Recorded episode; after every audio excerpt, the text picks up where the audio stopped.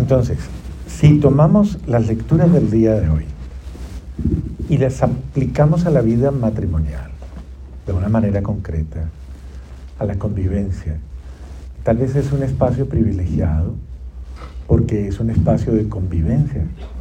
Y como espacio de convivencia tal vez es uno de los lugares donde más tenemos el riesgo de, eh, de que salga nuestra verdadera condición, o sea, de lo que verdaderamente somos, eh, brota, fluye. Y, y muchas veces sin querer, porque yo no creo que ninguno de ustedes quiera que lo peor de ustedes sea lo que sale, ¿o sí? ¿Ah?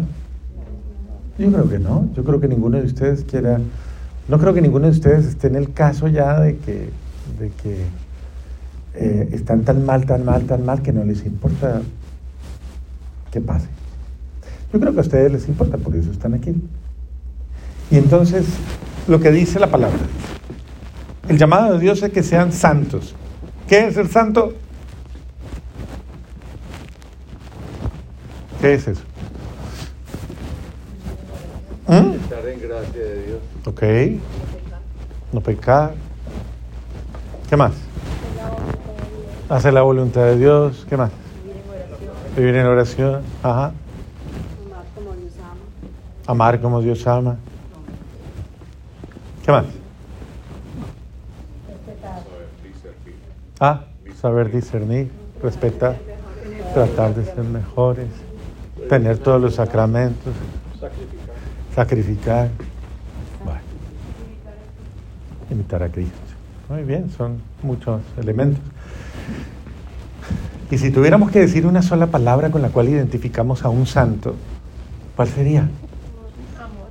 Amor. ¿Qué más? Amor. Abandono. ¿Qué más? A un santo. Impoluto. Explíqueles esa vaina, hermano. porque usted- que, no es, que su alma no está contaminada.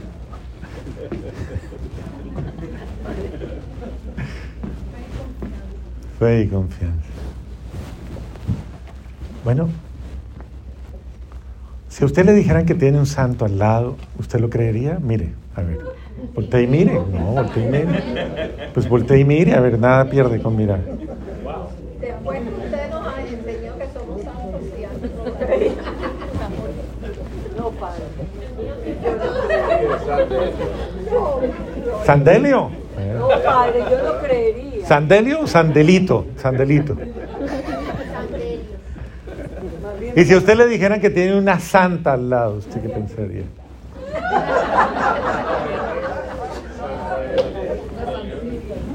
¿Usted quedaría convencido de eso? ¿Sí? ¿Tiene una santa al lado? Entonces, lo que quieren es comida buena y quieren... Bueno, básicamente la santidad no es nada extraño. Primero que todo porque, porque eso hace referencia a tu condición de, de criatura digna, de criatura hija de Dios. Y el Hijo de Dios es una persona que fue engendrada en santidad, para la santidad, para la vida. Pero el santo es el pleno, el lleno, el pleno, pleno, pleno de vida, el lleno de vida. El, cuando digo pleno, ustedes han escuchado esa palabra mucho, ¿no? Cuando les venden seguros siempre les hablan con esa palabra, dice vida plena. ¿No? ¿Así no es que dice? Ok. El santo es el plenificado. En otras palabras, es el satisfecho. O la satisfecha. En otras palabras, santo es el feliz. Feliz. Feliz. Una persona santa es una persona feliz. Si usted no es feliz en este momento, usted misma puede comenzar a mirar qué tan lejos está de la santidad. La santidad es, es esa experiencia por la cual esa persona sabe que está llena, llena en su corazón, llena de amor.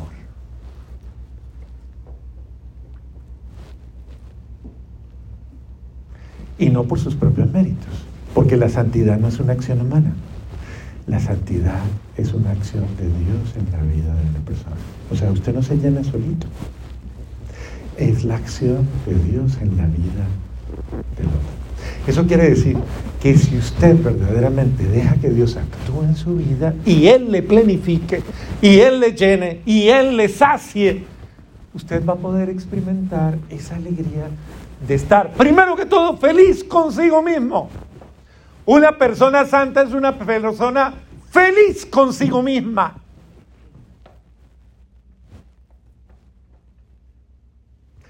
Y es una persona satisfecha, plenamente satisfecha, llena, llena, plena, con alegría, con gozo y con esperanza. En ese sentido, una persona santa es una persona que sabe quién le da, quién le llena su vida, quién le sacia, quién quién quién es el que puede responder a sus sueños, a sus deseos y a sus anhelos más profundos. Mire a su marido un momentico otra vez, vuélvele. Mírelo bien, de arriba abajo, todo, mírelo bien. Ahora mírela a ella, mírela otra vez, vuelva a mirar, vuelva a mirar.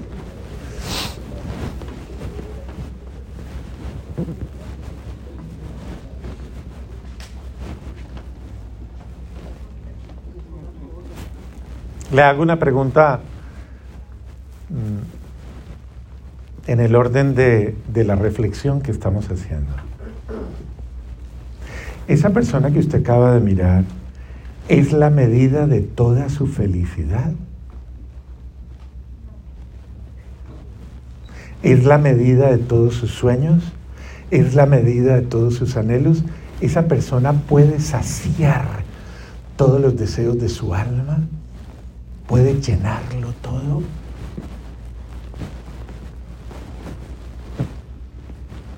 No sé, ¿qué dicen? Sí. Sí. Lo siento, padre, pero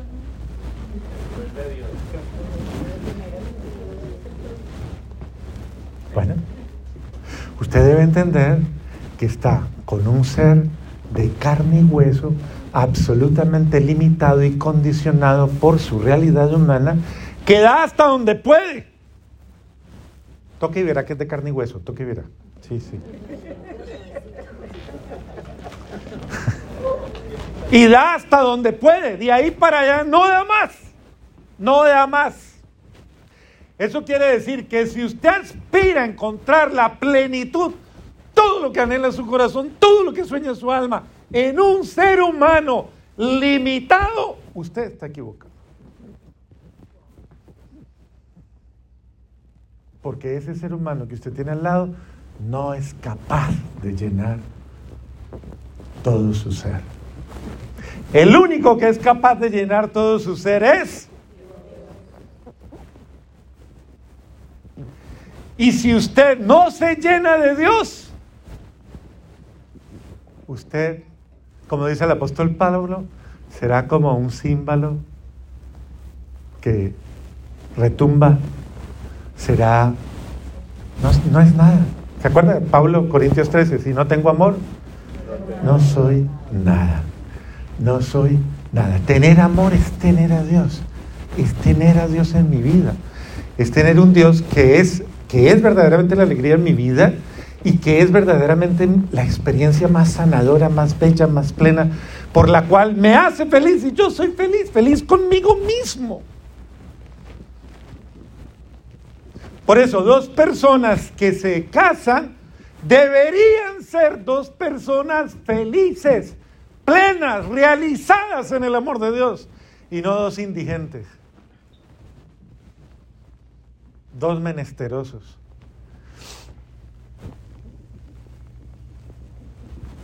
¿Qué van a hacer dos personas que no tienen nada, que no tienen la capacidad de dar lo que no tienen?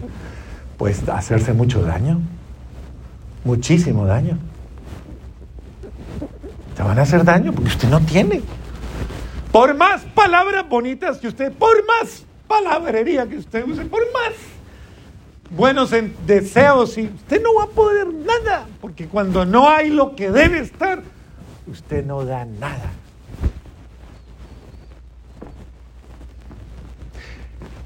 Y no solamente va a defraudar a su pareja, va a defraudar a sus hijos, a sus hermanos, hermanas, a sus padres, madres, suegros, suegra, a todo el mundo, porque todo el que espera algo de usted va a salir defraudado porque usted no da nada, porque usted está vacío, porque usted está vacía, porque usted no tiene nada en su dar. Entonces, vuelvo al juego. El santo es el lleno de Dios, el llenito de amor, llenito de Dios, llenito de alegría, llenito de vida. ¿Y por qué estoy lleno de Dios? Porque yo dejo que Él me llene, porque tengo una relación con Él y dejo que llene mi vida, me llene, me sane, me libere, que tengo traumas complejos, miedos, que estoy destrozado, destrozado, lo que sea, pues que Él me cure, que Él me reinvente, que Él me rehaga, que me recree, que haga lo que sea que tenga que hacer conmigo, que me haga una criatura nueva. Por eso hay que acercarse a Dios. Uno no se acerca a Dios para volverse más rezandero y más rezandera que para qué. Uno se acerca a Dios como el que se acerca a la luz. Uno se acerca a Dios para salir de mi tiniebla personal. Me acerco a Dios porque, porque es la fuente de la vida, de la alegría, porque es mi alimento, porque es mi... O sea, ¿qué esperamos de ustedes? ¿Qué puede usted esperar de usted? Nada si usted no se acerca a Dios. Nada. Créame que todo esto fue una fantasía y todo esto fue un botar corriente y todo esto fue un... Pues sí, la pasaron rico, de pronto pues, ay, se rieron. Hasta la pasaron rico, hasta... De verdad. De pronto dirán, bueno, estuvo hasta bueno el carnaval.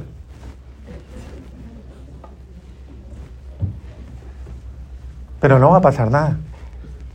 Absolutamente nada va a pasar si usted no deja que Dios llene su corazón y llene su vida y haga y obre en usted. En ese sentido, con todo cariño se los digo, esto funciona, esto funciona si usted toma conciencia de que usted necesita, que usted es una persona carente, una persona necesita, pero que usted necesita y que el único que puede, de verdad, todas las promesas que usted ha hecho, porque le aseguro que se han hecho promesas, ¿sí o no? En estos dos, tres días se han hecho promesas, ¿sí o no? Le prometo, mi hija, le prometo. Y ella, ay, si esta vez lo logramos, esta es, esta es, esta es, ahora sí. Padre, gracias, gracias, ahora sí lo logramos. Bendito Dios. ¿Será que sí?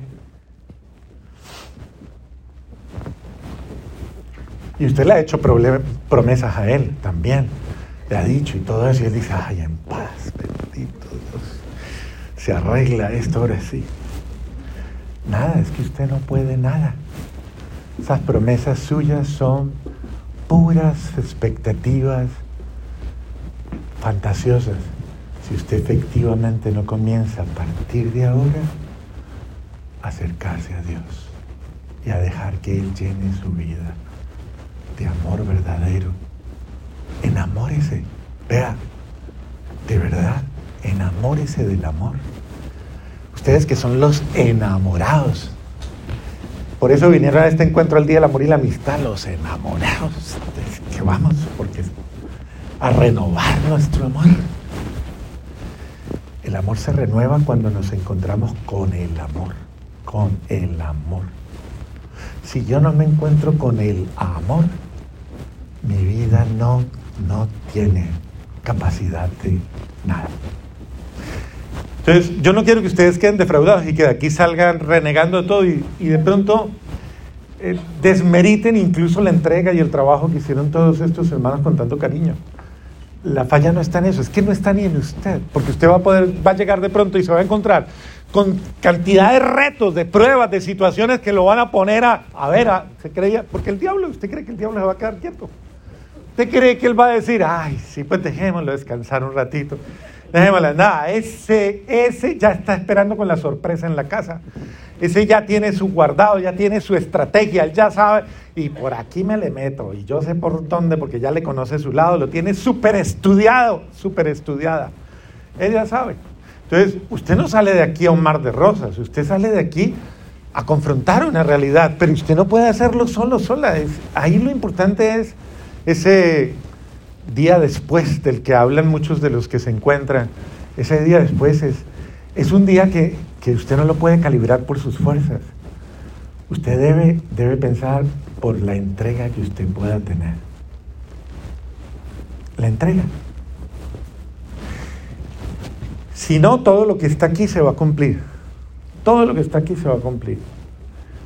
Eh, lo que dice el día de hoy. Se van a odiar más, se van a, se van a cansar el uno del otro, se van a herir más, se van a maltratar más. Usted lo prometió en ese encuentro, ¿para qué fui a ese encuentro? Todas las promesas que hizo, plata perdida, todo eso, ¿para qué? Créame. Mire, mire otra vez a su pareja.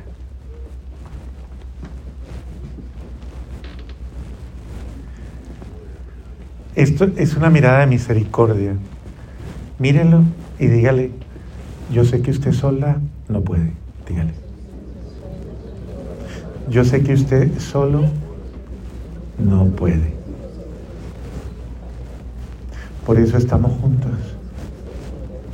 para que nos ayudemos los dos. Cuente conmigo. Esa es la disponibilidad. Eso es lo bonito de esto. Luchen los dos, luchen los dos. Entonces, hemos trabajado, yo creo que hemos trabajado esta palabra durante todo el encuentro. No odies a tu hermano ni, ni en lo secreto de tu corazón. Yo creo que ustedes ya, ya sanaron esa parte que está ahí. ¿Sí o no?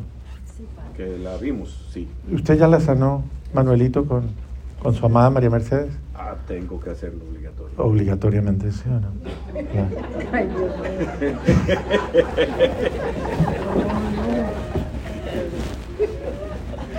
No, de corazón. Totalmente y de corazón. Ustedes se deben, cada uno de ustedes se deben, qué sé yo, una comida íntima, se deben un, un- es un day night, o se deben una luna de miel, o se deben un espacio en el que ustedes puedan, a ver, no entrar a revolcar la basura. Porque es que, no, cuéntemelo todo, porque es que yo necesito saberlo todo, todo, con pelos y señales. A ver, dígame, dígame, dígame. ¿A qué olía ese día? ¿A qué olía? ¿A qué había? Jesús, María y José. No, ustedes necesitan un encuentro en el que recuerden todo el bien que Dios les ha hecho, todo el amor a pesar de sus debilidades, sus miserias, toda la alegría que, que Dios les ha dado al estar juntos. Porque usted humildemente sabe que tal vez usted no es, no es, no ha sido el más más o la más más. Pero en este momento se están dando la oportunidad de decir estamos juntos y nos vamos, vamos a luchar juntos, vamos a hacerlo juntos, vamos a trabajarlo antes de que nos muramos. ¿Está bien? Vamos a hacerlo antes de que ya no haya tiempo. No vamos a hacer de ahora en adelante. Vamos a creer en ese amor y vamos a luchar ese amor y vamos a trabajar ese amor. Y lo vamos a hacer juntos. Miren, ahorita Wilson me decía una cosa muy bonita al entrar, me decía, cuénteles, padre, cuénteles lo que hacemos nosotros y lo que nos ha ayudado. Y me pareció muy oportuno y me parece muy bonito, porque es la verdad. Él me decía, cuénteles que nosotros nos entregamos, por ejemplo, ellos dos, véalos ahí vestiditos, ¿los ven? ¿Por qué están vestidos así? ¿Porque son los más rezanderos del grupo? ¿Por qué? ¿Porque son los más santos? Sí. ¿Porque son los más dignos? ¿Porque son los más servidores? ¿Por qué? Porque tienen a Dios en el corazón.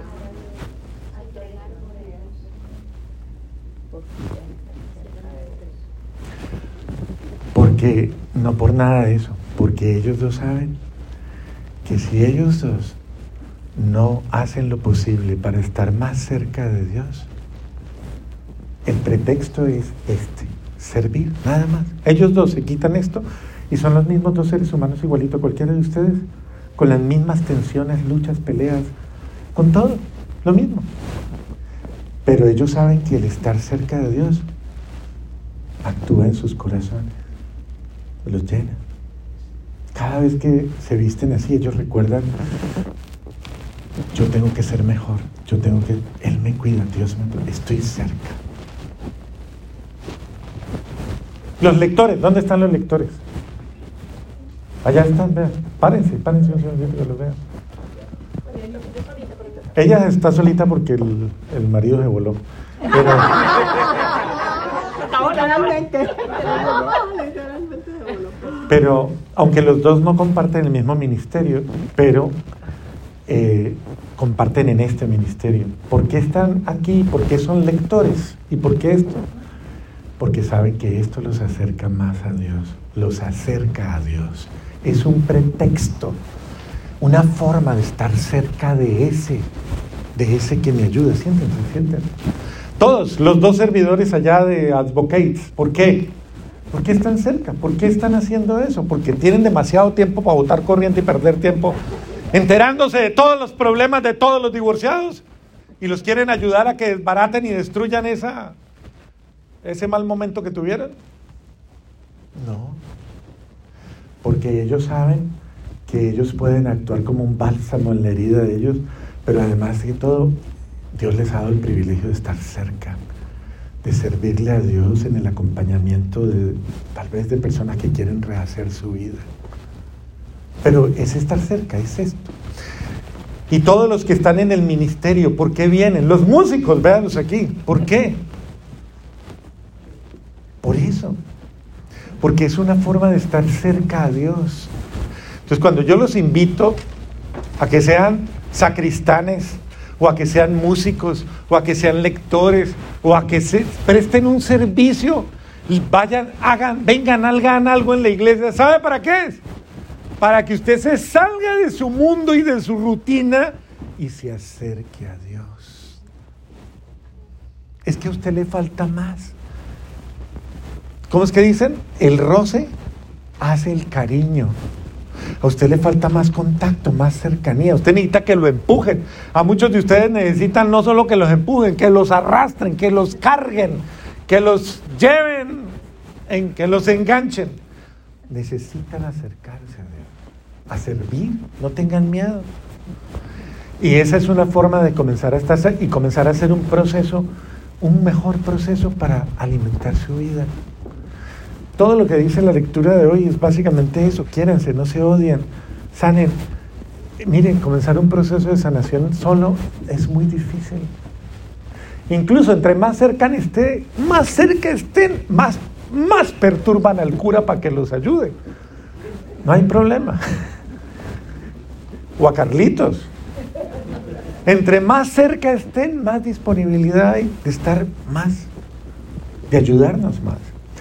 Entonces, en este sentido, pienso que es importante que, cada uno de nosotros, con la certeza de que ya ha superado en su corazón eh, esa, ese dolor que tiene o esa, tal vez ese, ese mal sentimiento que carga de que llegamos a esta situación porque no estamos bien. No, yo pienso que al contrario. Mire cómo Dios sabe escribir recto en líneas torcidas. Es decir, Dios se ha valido de tal vez el sentimiento que ustedes pudieron tener de necesitamos un encuentro, un retiro, con un solo pretexto, acercarlos más. ¿Se sintieron felices estos dos, tres días que han estado aquí? ¿Les gustó? ¿Se divirtieron? ¿La pasaron rico? ¿O los torturaron mucho? ¿Los amargaron? ¿Hasta comieron bien? Empanadas, toda esa vaina, eso está buenísimo, o sea, eso es... Eso hace esto, eso hace la terapia, esto es terapia de cariño, eso es terapia de amistad, esto es terapia de encuentro, esto es terapia de... Cuando una pareja se cierra sobre sí misma, lastimosamente se desgastan, se desgastan, se acaban, porque usted no tiene que dar, o sea, usted no tiene que dar, se queda corto. ¿De qué habla usted después de un día de trabajo en el que usted llega saturada, saturado de todas las tensiones del día y pensando en todas las cosas que tiene encima? ¿De qué habla usted?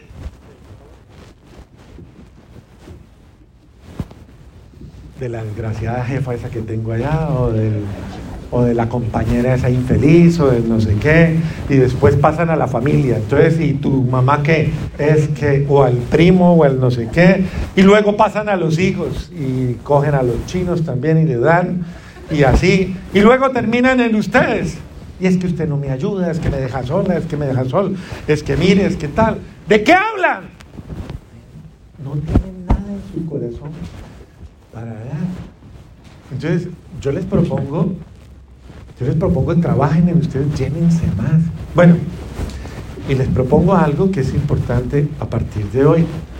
Tengan espacios íntimos en los cuales ustedes, en los cuales ustedes tengan un momento de oración mutua.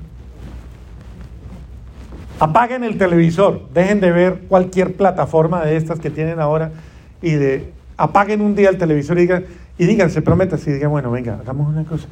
Vamos a orar los dos, vamos a hablar un ratito, vamos a orar, vamos a leer la palabra, Vamos a, vamos a charlar, charlemos a la luz de eso, dejemos qué nos dice Dios, qué nos habla. Tengamos un momentico de compartir, yo quiero escuchar lo que tú sientes, lo que tú piensas. Ven, oremos por tu mamá que está enfermita, ven, oremos por tu papá, ven, oremos esta situación de familia. Venga, orémoslo, o sea, sean el apoyo mutuo. Ayúdense y venga, vamos a orar, oremos. No diga, no se ponga a renegar y no se ponga a pelear y no diga, no, venga, buscamos al cura para que rece por nosotros. No, me ponen más trabajo, hermano. Entonces, ahórreme trabajo, hágalo en la casa. Adelante me trabajo. Entonces siéntense los dos, los dos charlan y los dos dicen, venga, oramos los dos y venga, ya, vamos a orar, vamos a pedirle buen Dios y que Dios nos reabastezca y que Dios nos sane y que Dios nos ayude. Y esa es una manera de vivir otro tipo de experiencia que ustedes tal vez no han desarrollado en su vida. Y es bonito que la hagan, porque es, es suéltense, o sea, déjense llevar, déjense vivir cosas nuevas. A mí me impresiona cuando los hombres, muchos hombres y muchas mujeres, muchas parejas, yo he tenido parejas que, han pasado por situaciones absolutamente desastrosas. Parejas, de parejas swingers a parejas, eh, bueno, hasta delincuentes. en las que han supuestamente pues viven su relación en una turbulencia impresionante. Y muchas de las cosas las hacen supuestamente para aportarse algo a sus vidas. Y muchas cosas que han hecho les han hecho mucho daño, muchísimo daño. Y yo les diría, mire, no inventen cosas que son falsas, que son mentiras. Por ejemplo, hay cosas que a ustedes les ayudan mucho. Una de ellas es salir de sí mismos y hacer algo juntos, siempre. Algo en lo que verdad ustedes se, se nutran, se sientan sientan que verdaderamente eso los hace mejores seres humanos, mejores personas. No se queden y no se consuman en un círculo vicioso. No se queden girando en su propio entorno. Dios quiere más de ustedes. ¿Tienen hambre? No. No, pues yo es para terminar rápido, si no. Si no tienen hambre, yo hasta las cuatro por ahí. Mentira, no, yo no soy así. Pero venga, muchachos, ¿no les... ¿alguien quiere decir algo?